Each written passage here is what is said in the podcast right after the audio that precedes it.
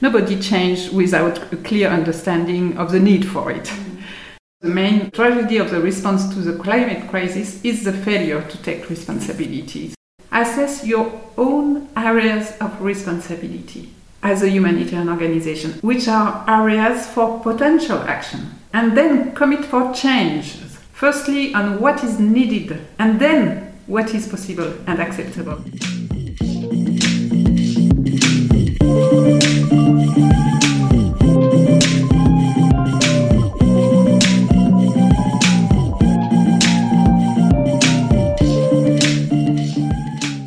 Welcome to the Chat Room, the podcast on humanitarian action.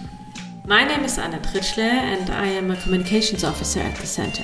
In this podcast series, we talk with humanitarian experts about their work and their challenges.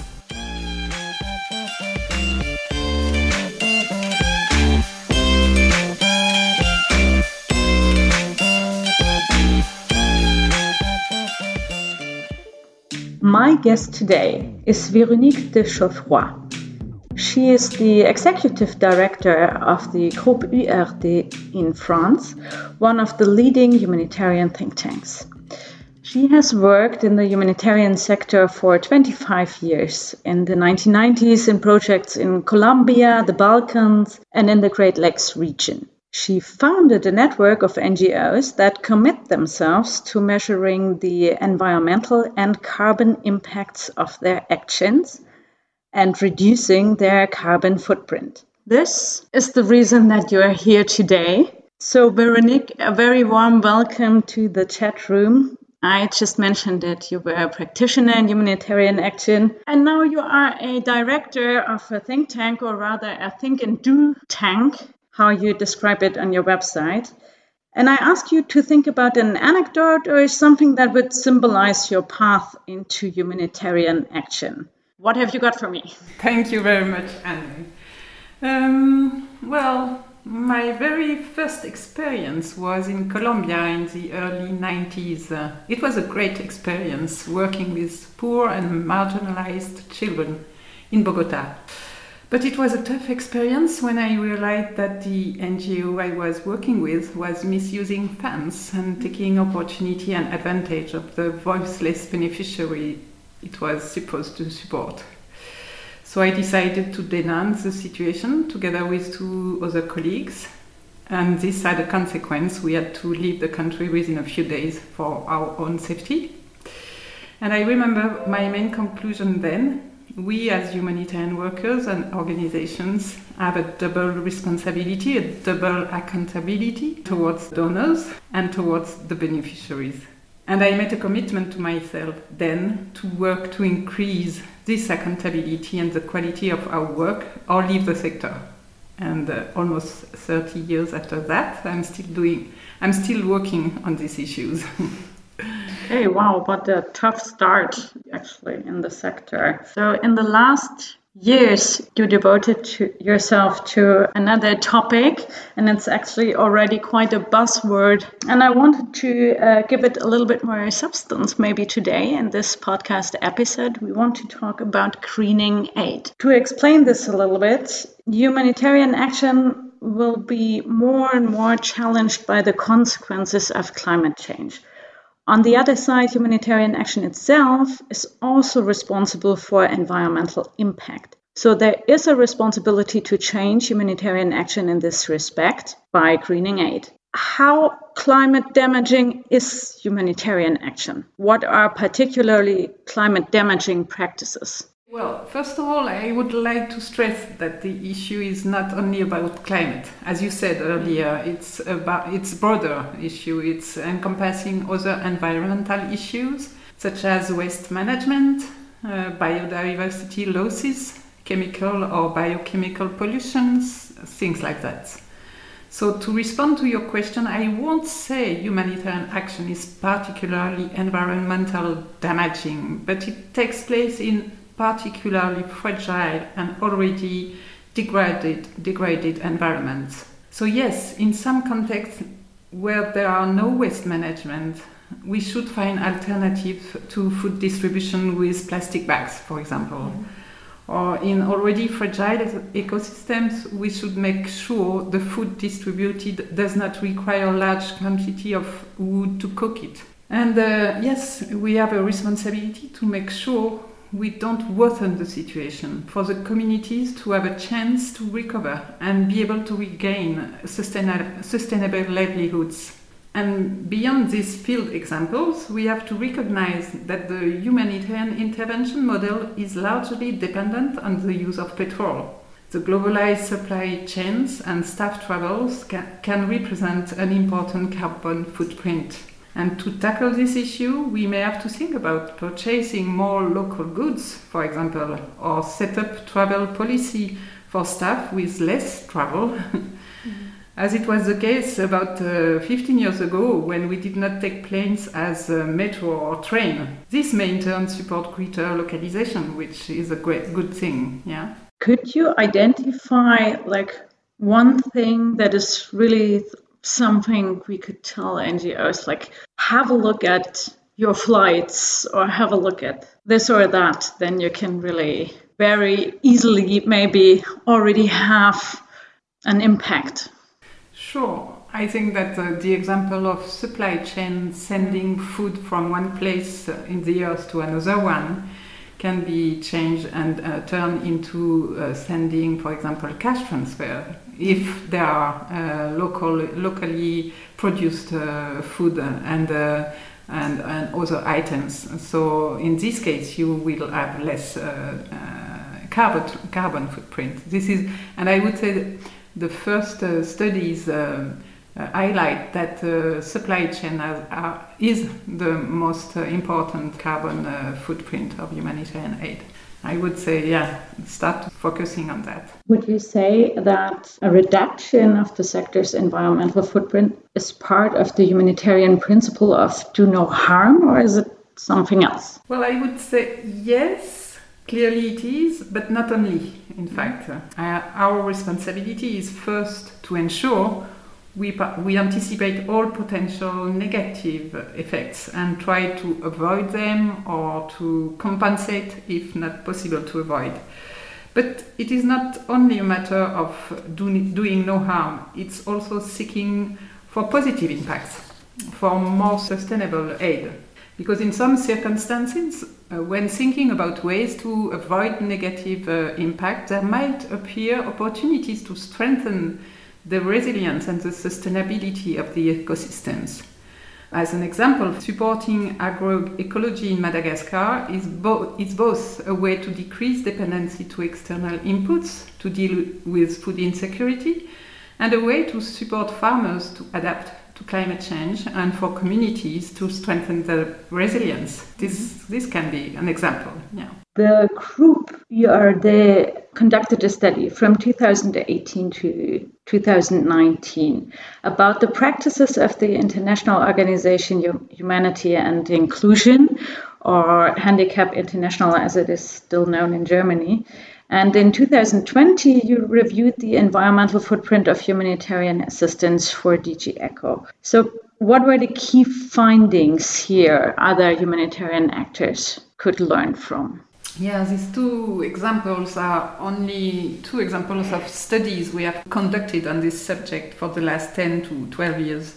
And for the study about Handicap International, one of the key messages uh, in that example is that changes came both from top down and bottom up uh, dynamics.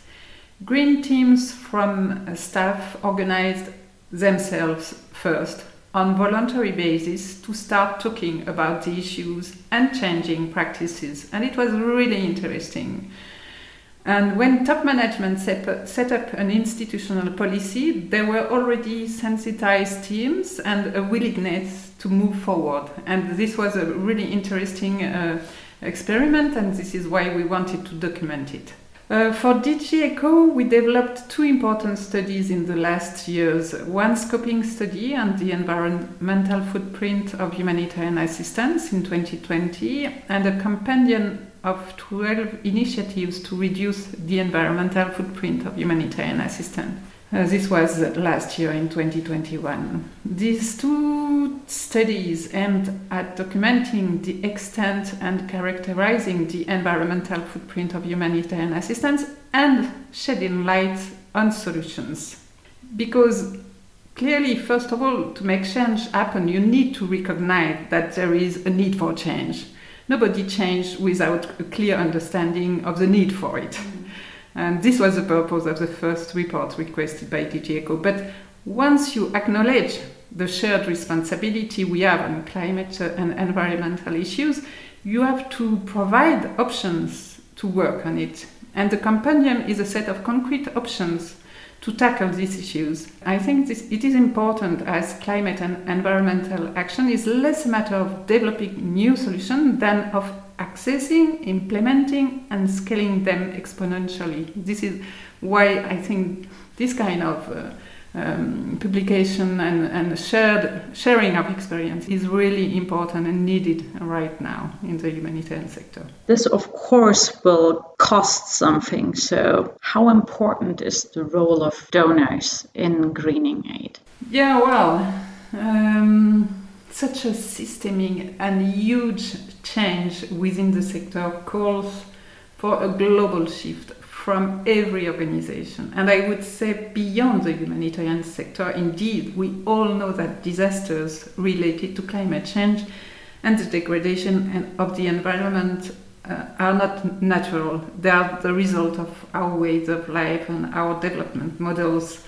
So, yes, changing this is complex but uh, we can't uh, say it's too too complex or too global or too technical. We have each of us to take our responsibility uh, where we, we are and um, based on our mandate and uh, our sphere of, of uh, responsibility because the main tragedy of the response to the climate crisis is the failure to take responsibility. So we can't wait for everything to come from others. Uh, and uh, in the humanitarian sector, it would be a mistake to wait for the donors to do things and to change. We have all to do our part of the movement, but donors, as the other, have also to take on their responsibility. And I would say, to come back to your question, yes, donors should take their responsibility and support change, as well as the humanitarian organization who have to take on their responsibility too, and the suppliers also have to do so. And it is only through a global and collective effort that we will succeed to impulse a system wide change. I would say that for some changes, yes, there is a need for more funds, but for other changes, maybe it will just uh, uh, increase savings. So it's not only a question of funding, yeah. Mm. You just said it. This needs everybody to take action, and you actually did something already in December 2020, along with nine French NGOs. You called for an environmental and climate charter for the entire sector. And there you already set very concrete reduction goals. What is the status here? What did this mean for the practices of URD? And how has your professional work, your personal professional work, changed by these goals already? Yes, you're right. Uh, uh, we launched uh, this uh, statement of commitment on climate by humanitarian organization. It was uh, during the French Humanitarian National Conference in December 2020 with a group of nine other NGOs, including Acted Action contre la faim, Alima, Care France, etc., Médecins du Monde, and others. Um, this was before the launch of the Climate and Environment Charter led by the Red Cross movement. And one of the main differences, as you said, is that the commitments we we took uh, uh, come with some indicators, and one in particular, we commit to a reduction target in line with IPCC's and Paris Declaration recommendation to halve greenhouse gas emission by 2030, which is quite uh, engaging, I would say. But with the COVID 19 pandemic, we've already reached in 2020 and 2021 this target and even more. And we learned uh, how to work differently. So, of course, we have to avoid coming back to normal uh, with the end of the pandemic, with the, I hope, the end of the pandemic. And um, we have now to put in place structural measures to do so. But we experienced what it means, what can be done differently, in which circumstances a travel is absolutely needed. And we are now working on more structural changes. We are developing a green uh, travel policy. We are strengthening our relationships with and cooperation with researchers in the global south. We launch a project to support the capacity building for consultants in the Sahel region. This kind of uh, project or structural change are feasible option for the next future to work differently and have uh, less impact on the carbon footprint. And it's interesting, I would say, because it's pushed you to think about your what you've done for so long time, but uh, how to do it differently, how to move forward. And uh, I think this can be also a driver for innovation. If an organization wants to follow your example, where should everyone start? Let's say an organization that has just now realized that they need to do something. Well, you're right. I think that the first, the very first step is, yeah, to realize that there is a need for change. So to maybe document ourselves, uh, facilitate internal collective discussion about, for example, the IPCC report, about climate change, the risk for future generations with both top management, constituencies, and staff. This is the very first step. I think that uh, within Groupe URD, we did so in 2019 when we organized a, a meeting, a conference with people working on uh, scenario planning, including risk of collapse because of uh, the reaching the reach of uh, planetary boundaries in terms on uh, petrol, on uh, other um, raw material, and uh, all this kind of thing. Yeah, together with humanitarian organization, with people from humanitarian organization, and and the discussion were really, I would say, eye-opening discussions so I would say the first step is really this kind of collective discussion about the future, including existential risk. Mm-hmm. Let's talk about what, what is the issue at stake. Then assess your own areas of responsibility as a humanitarian organization, as a think tank, which are areas for potential action. And then commit for change. Firstly, on what is needed, and then what is possible and acceptable, I would say. But first, what is needed? This is why, for example, this um, target reducing uh, 50% of our uh, greenhouse gas emission seems a lot, but it is just what is needed. So let's commit to what is needed and then think what does that mean for me?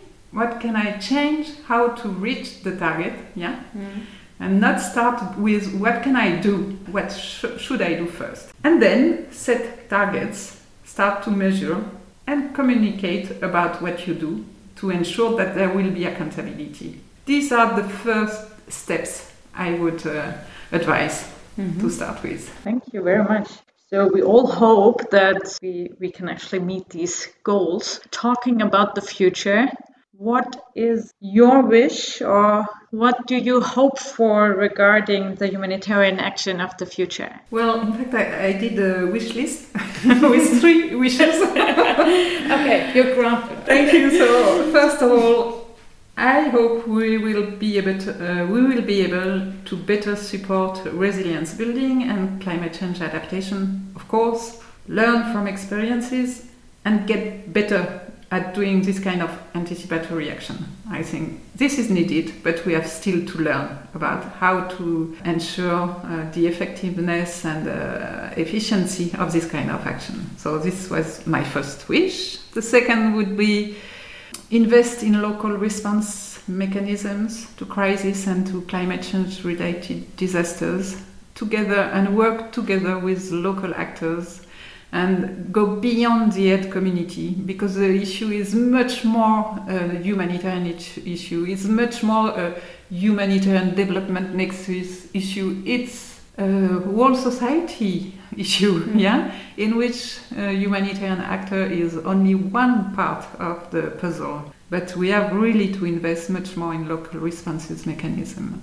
And my third wish would be to innovate for us as the humanitarian sector in order to better support citizen-led initiative and mutual aid taking place uh, in times of disaster in fact we don't see it but it takes place and uh, I think that we need a much more horizontal system enabling exchanges between local initiatives, both from the global south and the global north, where we will witness to the impacts of global warming, as it was the case last summer in Germany, for example. Mm. Yeah, and it was the case uh, two years ago uh, in southeast France.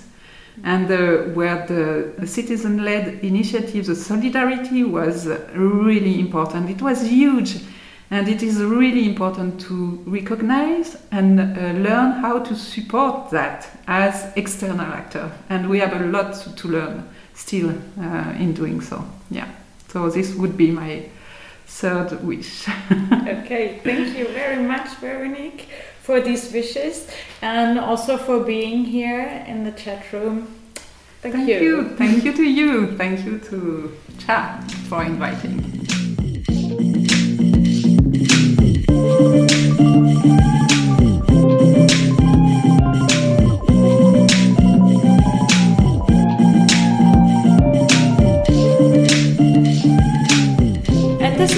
Today from the chat room, the podcast on humanitarian action. You can find all relevant links to this session in the show notes. If you have any feedback or a suggestion as to who should be interviewed here, we'd love to hear that. Just send us an email to info at chaberlin.org. Thanks for listening.